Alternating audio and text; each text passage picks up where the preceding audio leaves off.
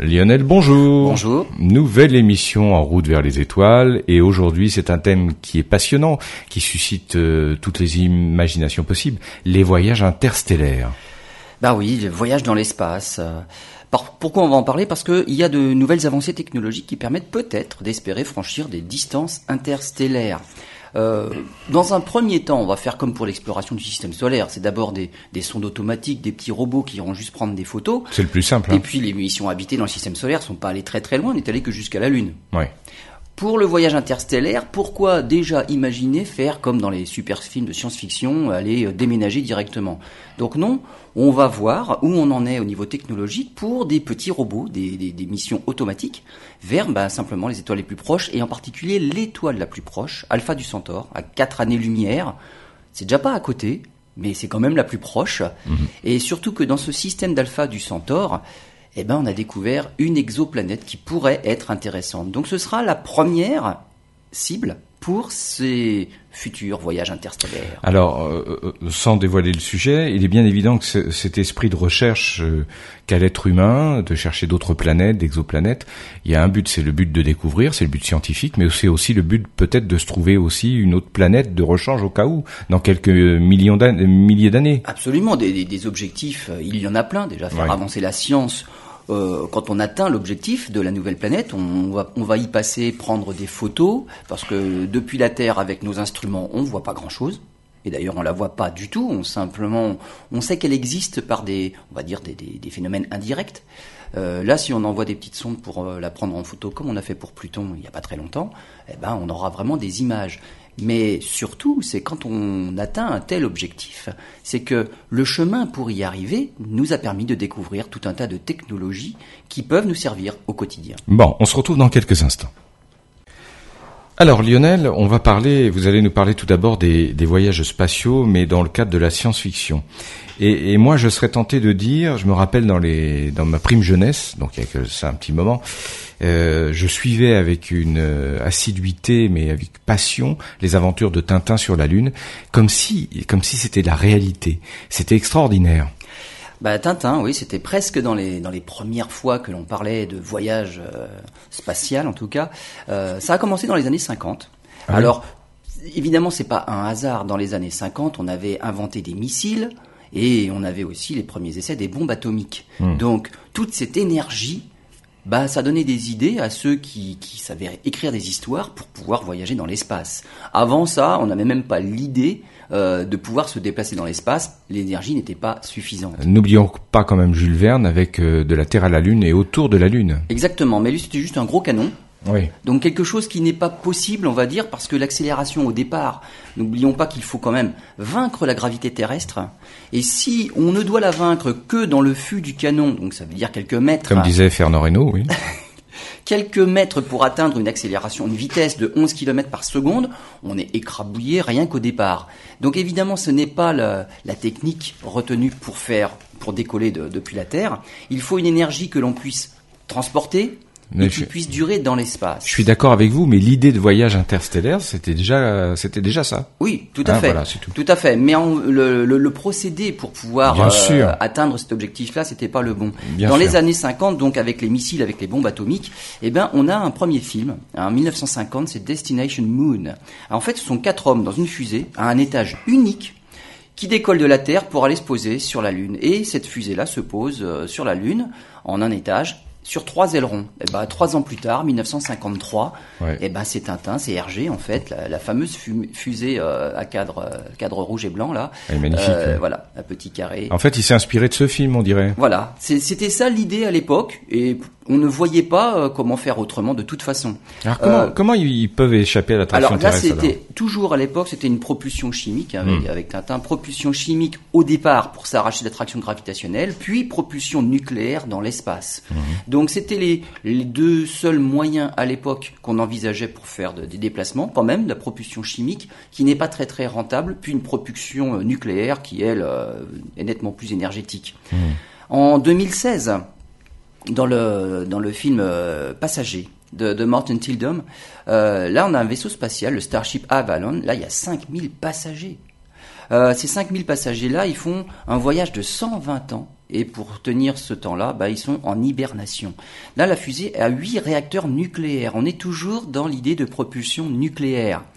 Euh, le problème, et là c'est un problème auquel on, on, réfléchit sérieusement quand on pense au voyage interstellaire, ce sont les poussières ou les météorites qu'on pourrait éventuellement rencontrer sur, le, mmh. sur le trajet. Et dans, dans ce film de 2016, là, et eh bien justement, les passagers rencontrent un nuage de météorites qui endommage le vaisseau. C'est un problème qui est. Euh, C'est une éventualité, oui. Absolument. Il faut y penser. Mmh. Aux, vitesses auxquelles on va parler, euh, la moindre poussière peut, peut être vraiment euh, dommageable. Mmh, D'accord. 1970, on a un roman, c'est Tau Zéro de Paul Anderson. Il a été proposé au prix Victor Hugo du, du meilleur roman en 1971. Alors il ne l'a pas remporté à l'époque, c'est un autre, un autre livre qu'il a eu, c'est Tour de glace de Robert Silver, Silverberg. Euh, le, le, c'est un vaisseau, Leonora Christiana, lui aussi est endommagé par des poussières interstellaires. Et ces poussières-là endommagent euh, une partie du vaisseau qu'on appelle le collecteur Bussard. C'est quoi ça? Le collecteur Bussard, alors ça c'est une autre idée pour voyager dans l'espace. Plutôt que de tout emporter comme carburant avec soi, et ça représente un poids non négligeable, en fait c'est une partie inutile pour le vaisseau mais qu'il faut emporter, et ça, ça prend du poids, euh, et ben c'est de collecter son carburant finalement euh, sur le trajet. Et le collecteur Bussard, il sert à ça. Euh, c'est une idée qui a été imaginée dans les années 60. C'est pas bête, hein Capturer l'hydrogène interstellaire pour l'utiliser dans la fusion nucléaire. Il y en a peu. Alors il y en a pas beaucoup, il y en a parce que l'univers est essentiellement fait d'hydrogène. Oui.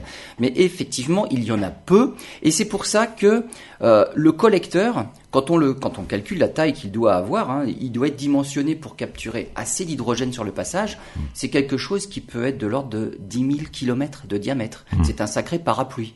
Ça permet de capturer suffisamment d'hydrogène pour faire de la fusion et suffisamment de réactions de fusion pour euh, envisager une propulsion continue dans C'est raisonnable comme idée, ça?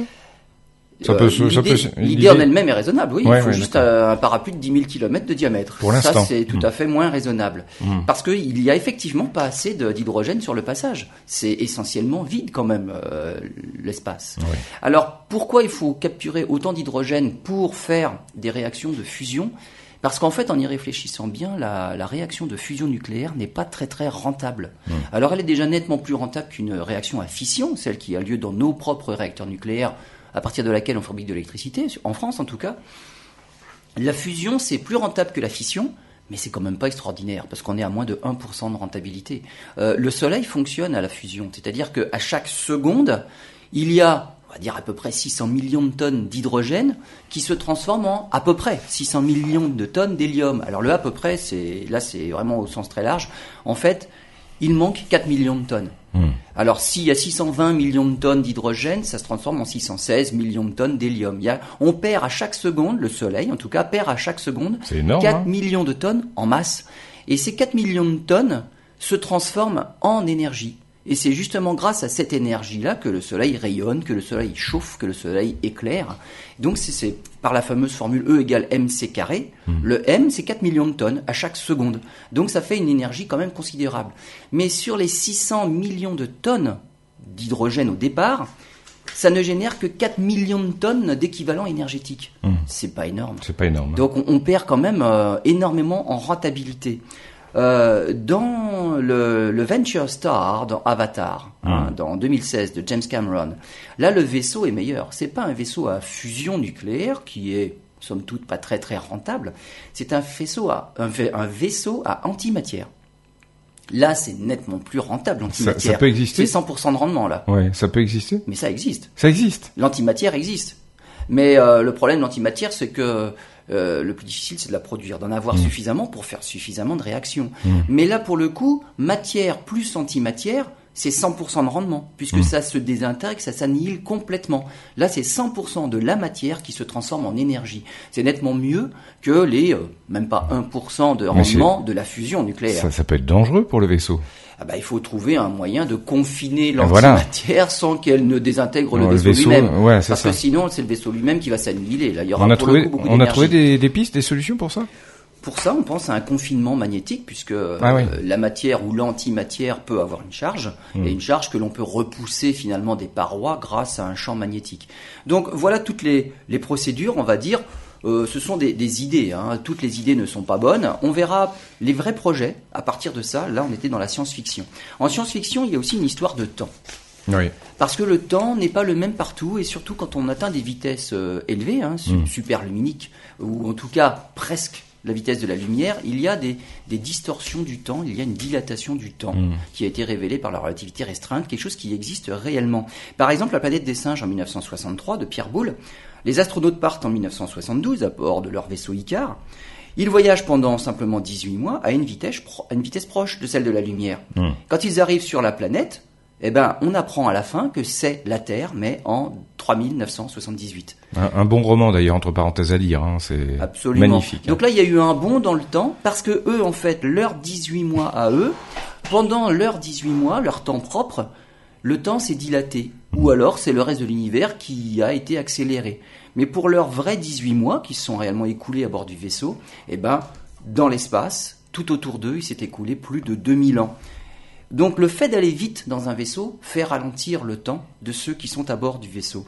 Dans Interstellar en 2014, c'est un autre phénomène qui dilate le temps. Là, c'est une gravité extrême. Hmm. Donc pour dilater son temps et pour ralentir son temps propre, on peut soit aller très vite, soit se rapprocher d'un astre dont la gravité serait extrêmement élevée. et là, effectivement, c'est le trou noir. Hein. Et donc, une heure sur la planète, c'est équivalent à 7 ans loin de la planète. Et donc, quand ils reviennent sur leur vaisseau, ceux qui ont atterri sur la fameuse planète Miller, eh ben, il s'est passé 23 ans à bord de leur vaisseau, qui lui ne s'était pas rapproché aussi près, donc qui était dans des zones où la gravité était encore plus faible. Hmm. Et donc cette différence de champ gravitationnel fait que le temps se dilate. Ce sont des choses vraies, c'est des choses avérées. C'est dans ce film où l'astronaute voit sa, sa fille, retrouve sa fille euh, vieille, euh, en vieillard. Absolument, Il, il, meurt dans ses bras. Son temps s'est dilaté puisqu'il a, il a voyagé dans des zones où la gravité était forte, donc son hmm. temps s'est ralenti à ce moment-là. Hmm. Donc le reste du monde a vieilli à une vitesse normale, on va dire. Donc quand il revient, bah, finalement, c'est assez, assez, intéressant de souligner que ça a des, euh, une influence sur la biologie, quoi. Le temps. Bah oui, forcément. C'est ça. Hmm, tout À fait. Le, temps n'est pas une, une constante universelle. Hmm. Le temps est relatif. Hmm. On peut le, le, temps n'est pas le même partout dans le monde. C'est ça qu'il faut avoir à l'idée. Autre manière de voyager, euh, si on veut pas aller trop vite, euh, eh ben finalement ça prend du temps. Et donc certains ont pensé euh, à des sortes d'arches générationnelles. Et là, on y va avec plusieurs générations. Euh, par exemple, en 1944, dans Destination Centaure d'Alan Van Vogt. Hmm. Alors Centaure, c'est euh, Alpha du Centaure, et c'est ça dont on va parler tout à l'heure.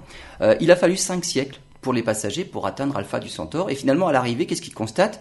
Eh ben, Qu'ils ont été précédés par leurs descendants, qui eux sont partis après eux pourtant. Mais la technologie était finalement plus avancée par la suite. Donc ils se sont fait doubler. Mais mais en fait, on va être exposé à ça. Qu'est-ce qu'on fait? On attend que la technologie soit meilleure, mais elle sera toujours meilleure par la suite. Donc finalement, on fait jamais rien.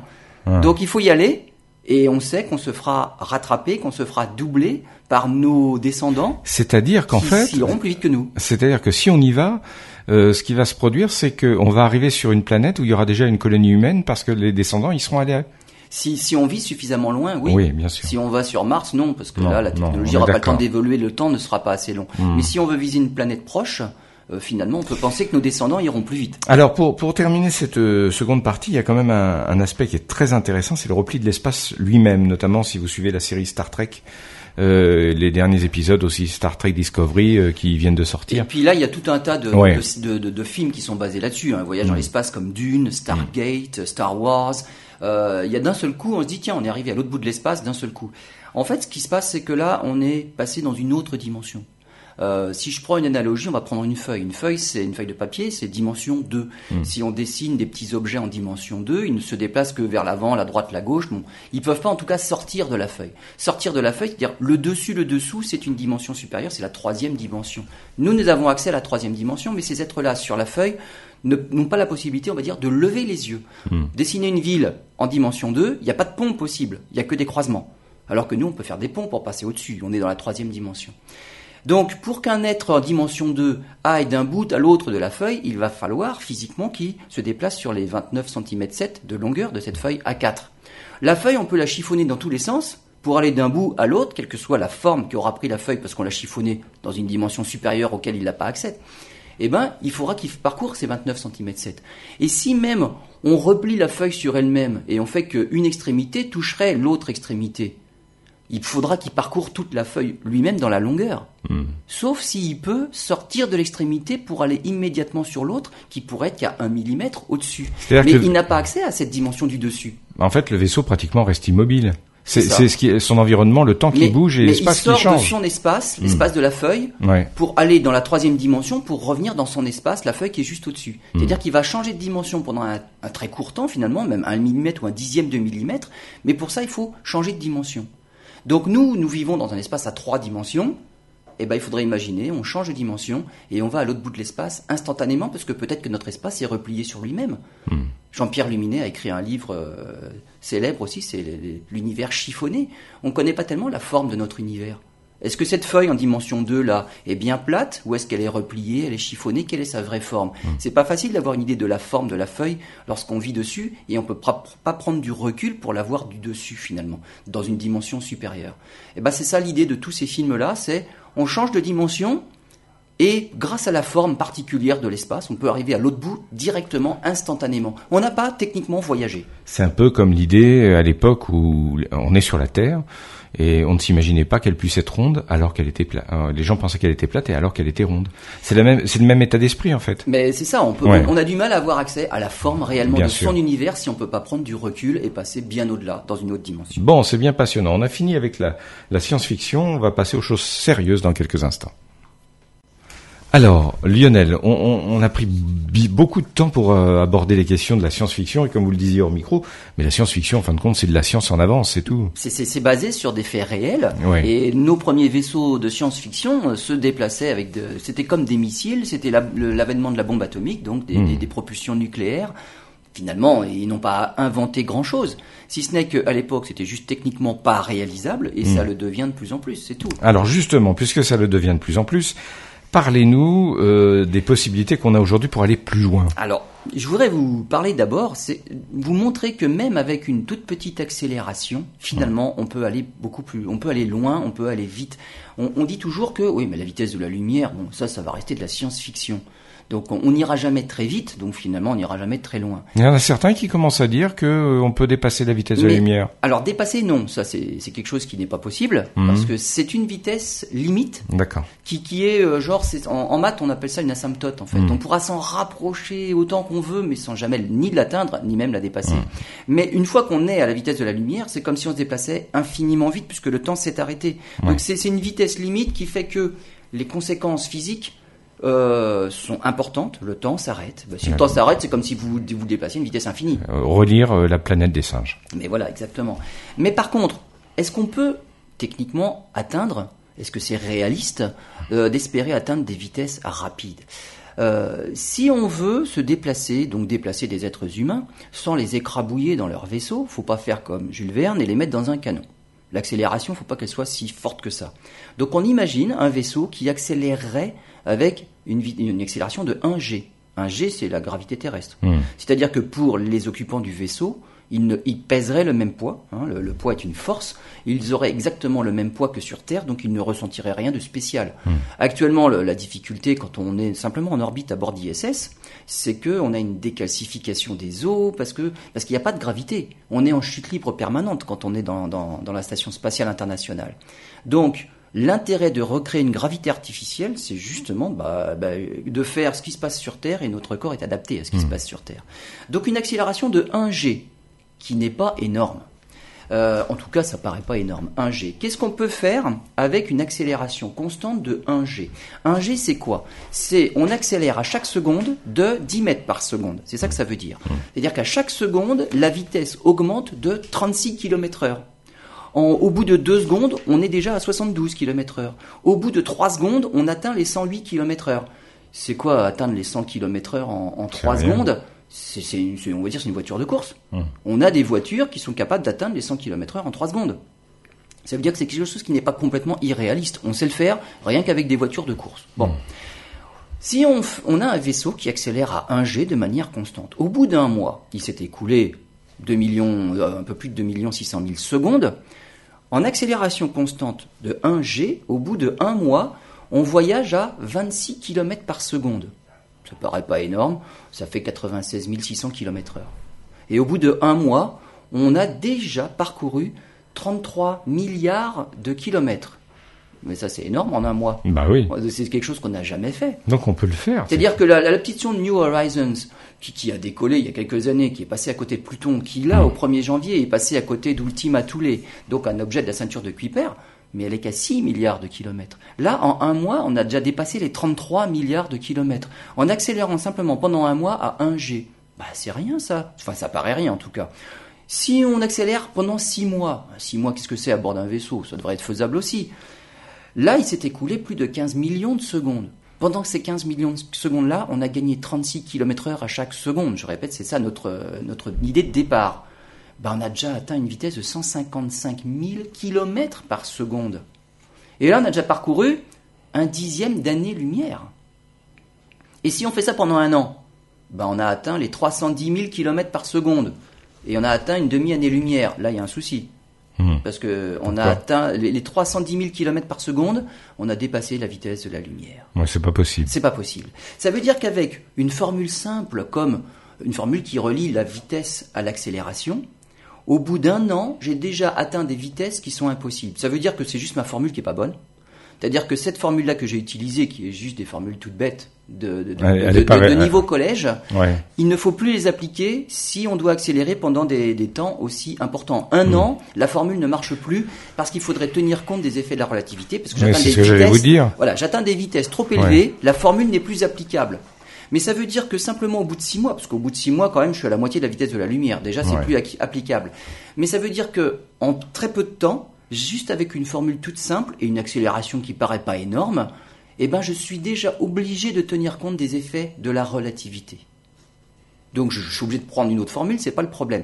C'était pour vous montrer que avec une accélération qui paraît pas phénoménale, une simple voiture un peu sportive peut le faire.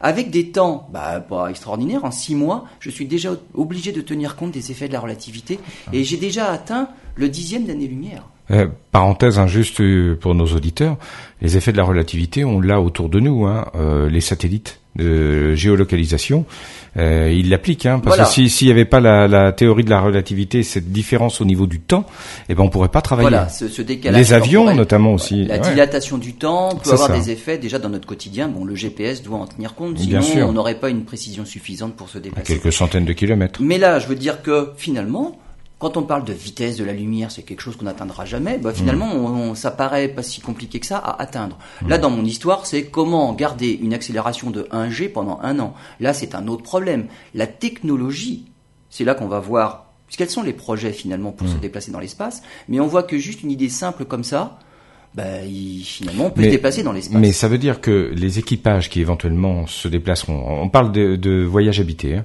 qui utiliseront ces techniques euh, diront adieu pour de bon à, à la planète Terre et à leur, à leur famille, à leur civilisation, à leur époque. Ben, appara- Forcément. Apparemment, si pendant six mois on arrive à la moitié de la vitesse de la lumière et on a déjà parcouru un Bah dixième oui. d'année-lumière, on peut se faire un aller-retour. Ça aura duré un an. Finalement, on peut se dire que peut-être sur Terre, ils n'auront pas trop trop vieilli quand même. Donc Hmm. on pourrait faire des allers-retours. Le temps va se dilater un peu quand même. Bah, bah oui, un petit peu. Oui, Voilà, absolument. Alors, Alors, quels sont les vrais projets de Les, voyage les vrais spatial projets? Parce que là, on a dit, finalement, c'est peut-être pas si difficile que ça de faire quelque chose d'intéressant.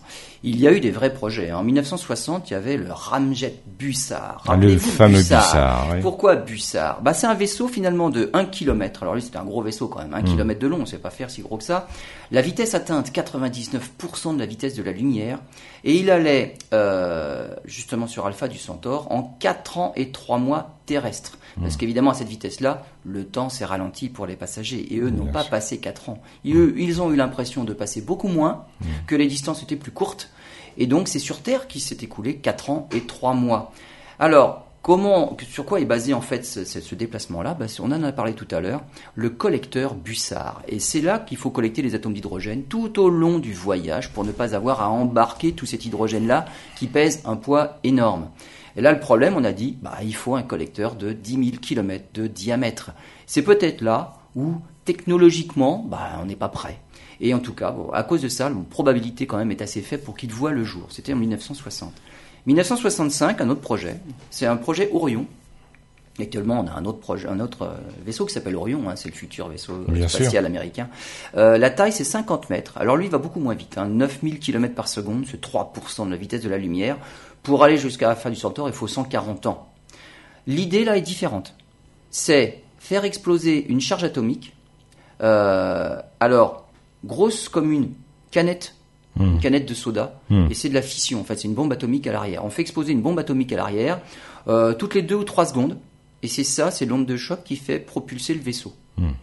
Bon, là, c'est techniquement réalisable. On saurait faire des bombes atomiques de la taille d'une canette de soda. Euh, c'est peut-être pas probablement pas la, la, la, méthode qu'on va retenir pour propulser un vaisseau. Bah, si, si, on ne va qu'à 3% du temps du, de la vitesse de la lumière, je vois pas l'intérêt. Hein. Mais surtout, on va mettre des radiations atomiques partout, Sur, le, le, trajet. Bon, ça c'était en 1965. On était à l'époque de la fission nucléaire. 1978, hmm. projet Dédalus. Alors la taille du vaisseau 190 mètres, qui va à 12% de la vitesse de la lumière, 35 ans pour aller sur Alpha du Centaure. Là, c'est un moteur à fusion thermonucléaire, mais il, embarque, avec lui l'hydrogène pour, pour faire la fusion. Sur les 52 000 tonnes du vaisseau, il y a quand même 50 000 tonnes d'hydrogène.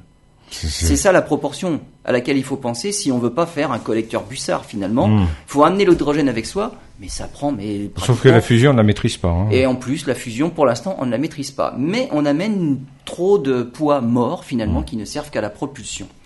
1999, euh, Aimstar, c'est un vaisseau de 9 mètres de long qui va à 1000 km par seconde. Alors là, 0,3% de la vitesse de la lumière. 1400 ans pour faire, euh, pour faire le trajet jusqu'à Alpha du Centaure. Là, c'est, il y a un peu de tout. Il y a de la fusion, de la fission et de l'antimatière. Alors déjà, la fusion, on maîtrise pas. L'antimatière, on, fait, on maîtrise encore moins. Pour 1400 ans de voyage. Mais c'est bien de, de, de, se poser la question. Absolument, parce que ça fait progresser la technologie ben voilà, sur Terre. Ça, on, pense comment réaliser ça. Finalement, si on se dit c'est pas réalisable, ok, on, on, aura pensé et en y pensant, on aura développé d'autres choses. C'est ça qu'il faut voir. C'est ça qu'il faut voir. 2019, le vaisseau Icarus, 750 mètres, hein, euh, lui, il va à 14 000 km par seconde, 90 ans pour aller euh, sur euh, sur Alpha du Centaure. Là, c'est de la fusion contrôlée. Hein. Bon, le problème, c'est que on ne sait pas faire de la fusion contrôlée.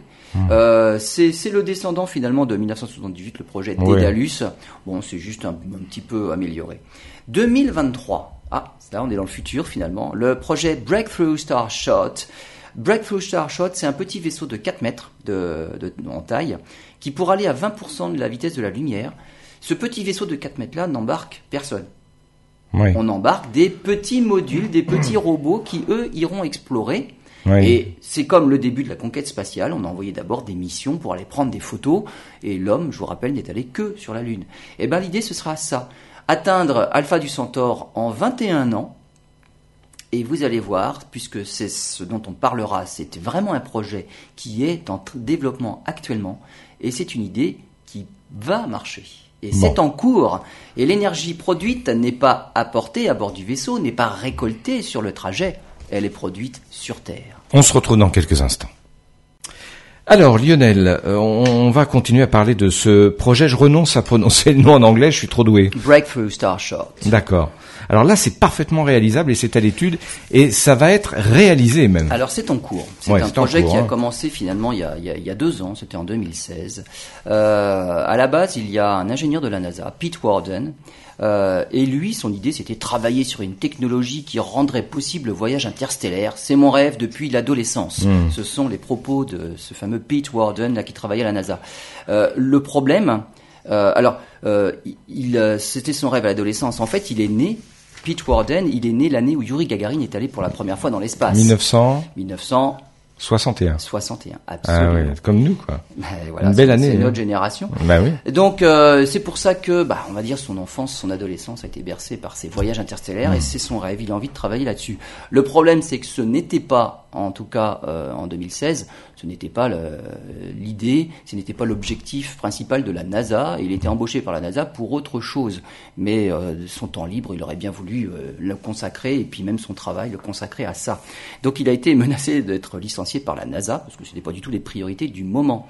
À cette époque-là, Yuri Milner, un autre Yuri, puisqu'on a parlé de Yuri Gagarin, Yuri Milner, un milliardaire de la Silicon Valley, ben justement, il recrute Pete Warden. Donc il le débauche de la NASA pour le, le programme Breakthrough Starshot. Justement, ça. Ce programme est parrainé pour la partie scientifique, enfin il était parrainé par Stephen Hawking. Hmm. Donc c'est pas une idée en l'air, euh, juste de la pure science-fiction ou quelque chose, euh, ou un puissant fond qui déboucherait sur rien. Pas du tout.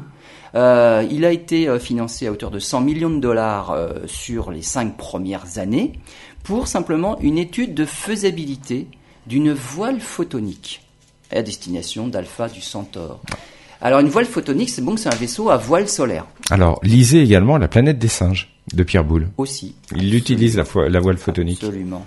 En mai 2016, le rapport annuel du comité qui supervise la NASA au sein de la Chambre des représentants, je rappelle que la NASA ne, choisit pas, elle, est euh, sérieusement euh, euh, orienté vers les priorités du moment. Donc la NASA reçoit des sous pour faire des choses qu'on lui demande de faire. Donc elle n'a pas toutes les clés en main, on va dire. Mmh. Et euh, ce fameux rapport annuel du comité disait le comité encourage la NASA à étudier et à développer des concepts de sondes interstellaires scientifiques capables d'atteindre une vitesse de croisière d'un dixième de la vitesse de la lumière. Et ces efforts devront être focalisés sur une mission à destination d'Alpha du Centaure. Mais c'était le rêve de Pete Warden lorsqu'il travaillait à la NASA. Il n'y travaille plus à la NASA. Mais ça devient maintenant une priorité, pour la NASA. Bon, tant pis pour la NASA, il est parti ailleurs. Et donc c'est exactement ce à quoi est en train de réfléchir Yuri Milner, Pete Warden, qui étaient tous les deux parrainés par Stephen Hawking, une mission à destination d'Alpha du Centaure, à quatre années-lumière de, la, Terre. On en reparlera. Pourquoi, pourquoi cette destination-là principalement parce que c'est l'étoile la plus proche. Alors Alpha du Centaure, on va voir, c'est quand même pas qu'une étoile simple, c'est une étoile triple, c'est un système. Euh, et dans ce système, il y a une exoplanète c'est cette exoplanète-là que l'on voudrait aller voir et juste la prendre en photo. Hein. Donc on n'envoie personne à destination de l'exoplanète, on va envoyer des petites sondes pour prendre en photo, tout comme on l'a fait en 2015. Ah, on va survoler cette exoplanète. Absolument. On se pose pas. Non, non, on fait que passer, tout comme pour New Horizons au-dessus de Pluton, au-dessus d'Ultima Thule, on a juste survolé, on a pris des photos et à partir des photos, bah, on peut faire de la science, on, peut, on mm. découvre des choses nouvelles qu'on peut pas voir depuis la Terre. Quatre années lumière, ça fait trop loin. Le but, c'est quoi? Envoyer d'ici 30 ans bah, Des petites sondes. Alors plein de petites sondes. Faire des photos de Proxima b. Pourquoi Proxima b? Parce qu'elle se trouve en plus dans la zone d'habitabilité de son étoile. Donc on en reparlera tout à l'heure. Euh, la sonde avec euh, la voile photonique, c'est quand même une, voile de, de, de, 4 mètres. On va déjà faire un prototype qui fera 4 mètres. Euh, vitesse de la lumière, on, espère atteindre 20% de la vitesse de la lumière, quand même pas rien. Et le voyage durerait 21 ans ce qui est, pas raisonnable. Oui, c'est raisonnable. Euh, l'accélération ne durerait que 10 minutes. Et là, l'accélération serait quand même fulgurante. Il n'y a personne à bord, donc on peut, euh, on peut y aller franchement, finalement, dans l'accélération. Euh, pendant 10 minutes, on va juste éclairer la voile avec des lasers. Ce qui veut dire qu'en 30 minutes, on serait sur, à côté de Mars. C'est ça. Avec cette accélération-là. C'est extraordinaire, ça. 10 minutes d'accélération, ensuite c'est un vol balistique. Ouais. On a envoyé. Alors, Donc on en revient finalement pratiquement à ce que faisait Jules Verne avec le canon. Il y a juste un gros coup de canon au départ, après c'est un vol balistique. Là, le coup de canon va durer 10 minutes. C'est extraordinaire parce que ça veut dire que même si on va euh, voir Alpha du Centaure avec ses sondes, ça veut dire qu'on résout un problème du voyage interplanétaire dans notre système solaire. On le, on le, oui, absolument. On le facilite. 30 minutes, c'est la banlieue. 30 minutes, c'est la banlieue. En traversant Paris et la grande banlieue, on met plus. Hein. J'exagère, mais il y, a quand même un, un souci, c'est que l'accélération provient de la Terre. La sonde ne peut pas freiner elle-même. C'est pas elle qui a accéléré toute seule. Donc elle n'a pas les freins. Hmm, ça veut dire que si en 30 minutes on atteint Mars, mais on passe tellement vite qu'on ne fait que passer. D'accord. On aurait à peine le temps de prendre une photo de Mars. Ouais. Parce que là, on va sortir du système solaire.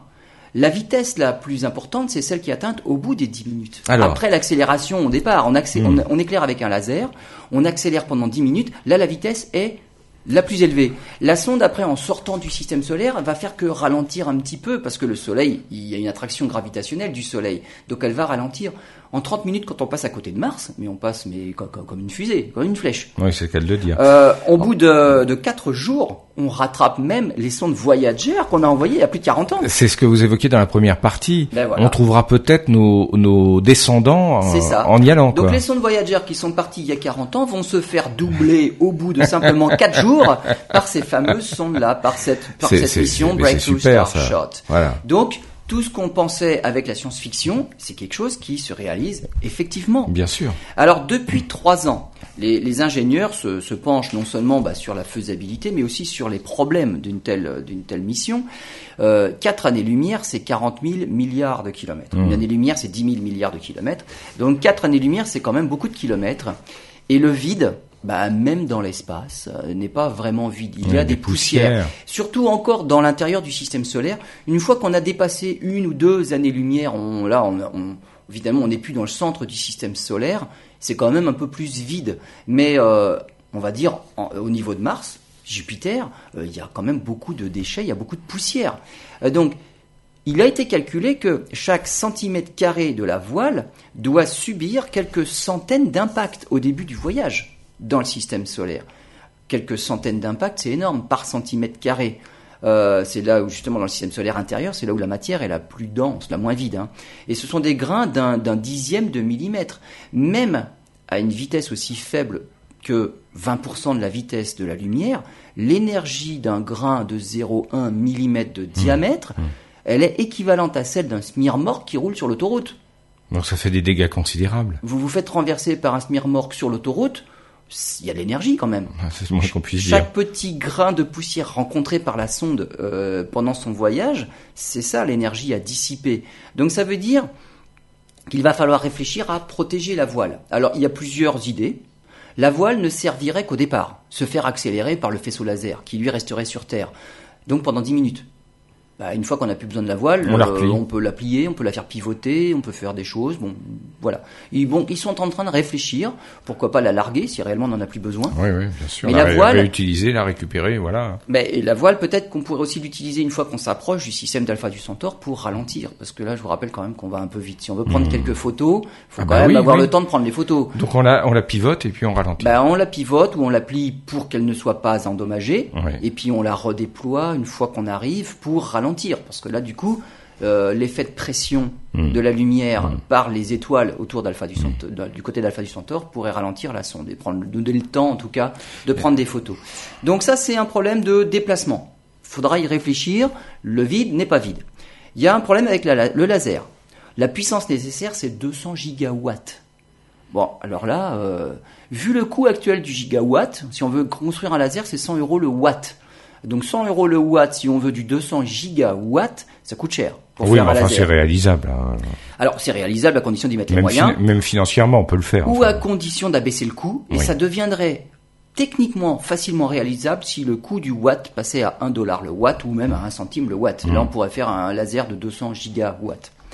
La voile, on a parlé de la voile, de sa taille et qu'elle va subir euh, des impacts de poussière. Il faut aussi qu'elle soit pas trop lourde, euh, parce que si on veut accélérer la sonde suffisamment vite, il faut quand même pas qu'on ait une grosse masse à accélérer.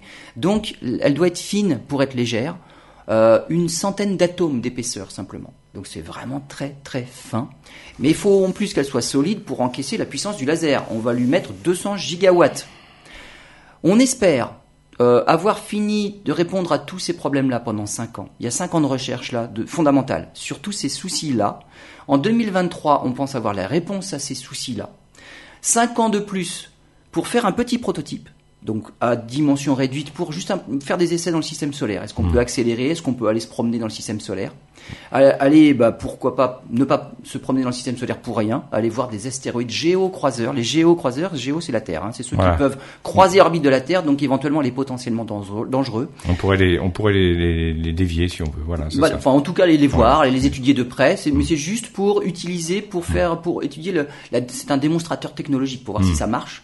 Et ensuite, au bout de ces cinq ans-là, là, on serait en 2000, euh, en 2028. Euh, 20 ans ensuite pour élaborer un dispositif final. Et là, il faudra lever des fonds d'abord pour faire le vrai, la vraie sonde Breakthrough Starshot pour aller jusqu'à Alpha du Centaure. Très bien, on fait une pause.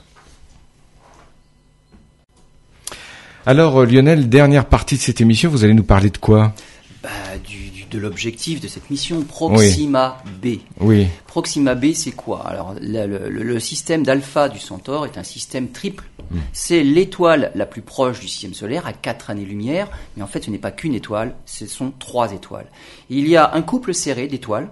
Il y en a une qui ressemble un peu au Soleil, on va dire en taille, en masse, et une un peu plus massive. Et autour de ces deux étoiles-là, qui sont une étoile binaire serrée, euh, il y a une troisième petite étoile, mais loin, à un peu plus de 10 000 fois la, distance Terre-Soleil, euh, qui est une naine rouge. Et c'est autour de cette petite étoile-là, qui s'appelle Proxima du Centaure, Proxima parce que c'est elle qui finalement, dans, la, rotation des unes autour des autres, hmm. c'est elle qui est le plus proche de la Terre actuellement. Donc alpha du Centaure, c'est un système triple. Dans ce système triple, il y a alpha, bêta et il y a Proxima, et c'est celle-là la plus proche de nous actuellement. Une, parenthèse, un système avec trois étoiles, ça permet à une exoplanète de développer la vie? Ben, L'exoplanète en question est autour de la petite, la plus éloignée des trois. Donc finalement, son orbite est assez stable. Elle n'est pas suffisamment proche de tout le monde pour être perturbée par tout le monde. D'accord, mais j'imagine trois, levées de soleil, ça doit être super. Hein. Ah, ça doit être joli. Ça doit être joli. Ça doit être joli. Donc elle, elle, elle est proche de cette petite étoile-là, Proxima hmm, B, qui est assez éloignée finalement des deux autres. Donc Proxima B tourne autour des deux, de la binaire principale. Et euh, et Proxima B, c'est le nom de la, la distance, planète. La distance, ça doit être comme de, du Soleil à Pluton, par exemple, j'imagine. Ah, c'est beaucoup plus que ça. Beaucoup plus. Donc c'est. Soleil à Pluton, c'est 40 fois la distance Terre-Soleil. D'accord, mais c'est important de le préciser. 15 000 fois. elle est suffisamment loin pour ne pas être trop perturbée, justement. D'accord. Donc, donc Proxima euh, du Centaure, c'est la petite étoile autour de la binaire, qui a une orbite à peu près bien correcte. Et Proxima B, c'est l'exoplanète qu'on a découverte autour de Proxima du Centaure. Euh, cette exoplanète-là est intéressante à plusieurs titres. Alors déjà, on a de la chance, c'est parce que c'est la plus proche. Donc c'est celle qui sera le plus facile à étudier, même avec nos télescopes du futur, la prochaine génération, on pourra mmh. peut-être en voir des images. Et puis, elle est intéressante parce que ben, finalement, elle ressemble peut-être pas mal à la Terre aussi. C'est une euh, exoplanète qui visiblement est en gros de la taille de la Terre, un petit peu plus grande que la Terre.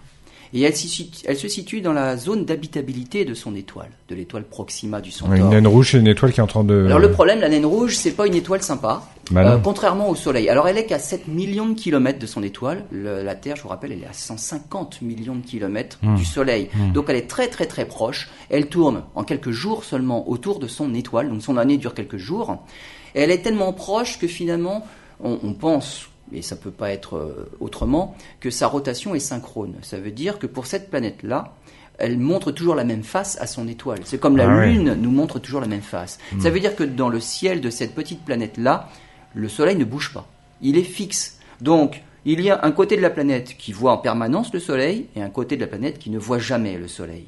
Ça, ça peut être un premier problème parce que euh, la différence de température peut être importante entre la face éclairée et la face qui n'est jamais éclairée. Donc, euh, si on peut trouver des, des, organismes, c'est à la limite. À la, Ça pourrait être au niveau du terminateur, cette fameuse limite-là. Hmm.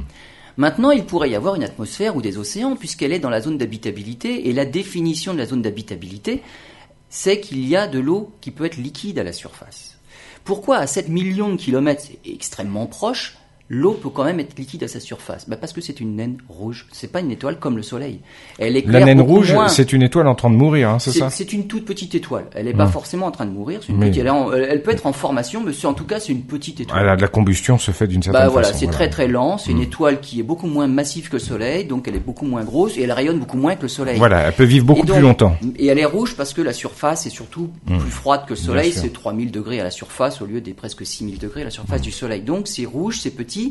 Et ça veut dire que, puisqu'elle émet moins de rayonnement que le Soleil, hmm. on peut être dans la bonne zone même si on est tout près. C'est ça que ça veut dire. Donc à 7 millions de kilomètres de l'étoile, on est dans la bonne zone, l'eau peut être liquide à la surface. Puisqu'on est dans la zone d'habitabilité, alors, dans les conditions qui règnent dans ce petit système-là, il peut y avoir une atmosphère, il peut y avoir de l'eau à la surface, puisque c'est la zone d'habitabilité. S'il y a de l'eau, s'il y a une atmosphère, alors la chaleur qui se trouve toujours du côté éclairé peut être répartie sur l'ensemble de la planète. Et finalement, peut-être que l'ensemble de la planète est propice à l'évolution, à l'apparition, à l'évolution de la vie. C'est peut-être habitable. S'il n'y a pas d'atmosphère, par contre, où il y a un côté ça va être chaud et l'autre côté ça va être froid, c'est hmm. sûr. Mais s'il y a une atmosphère, alors la chaleur va être répartie par convection, il va y avoir du vent, parce qu'il y a, des, il y a des, des anticyclones et des cyclones comme sur Terre. Pourquoi il y a des zones et des anticyclones Parce que là où le soleil chauffe, finalement, ça crée des ascensions, des zones de dépression, et finalement la chaleur est répartie un peu partout. Donc il y a des grandes cellules de convection qui vont répartir la chaleur. Donc une planète a beau être synchrone, montrer toujours la même phase vers son étoile, la chaleur du côté éclairé peut se retrouver répartie sur l'ensemble de la planète quand même.